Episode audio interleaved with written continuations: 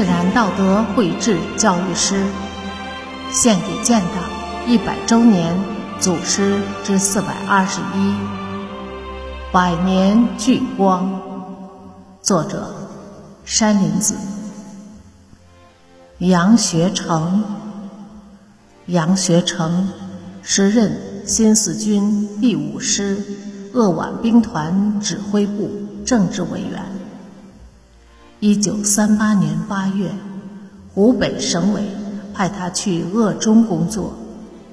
鄂中六年，艰苦卓绝的工作，对新四军五师和鄂豫皖抗日民主根据地的创建、发展和巩固做出了重要贡献。一九四三年初。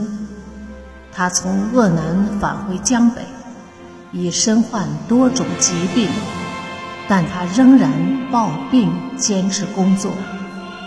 严重的肺病常常使他卧床不起。一九四四年三月六日，日军扫荡大雾山南北地区。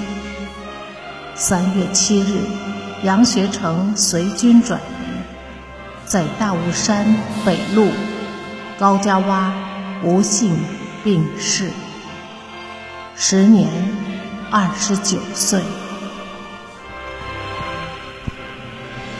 杨学成在给各地组织工作的一封信中提出了密切党群关系的重要性。他指出，凡是党的一切工作。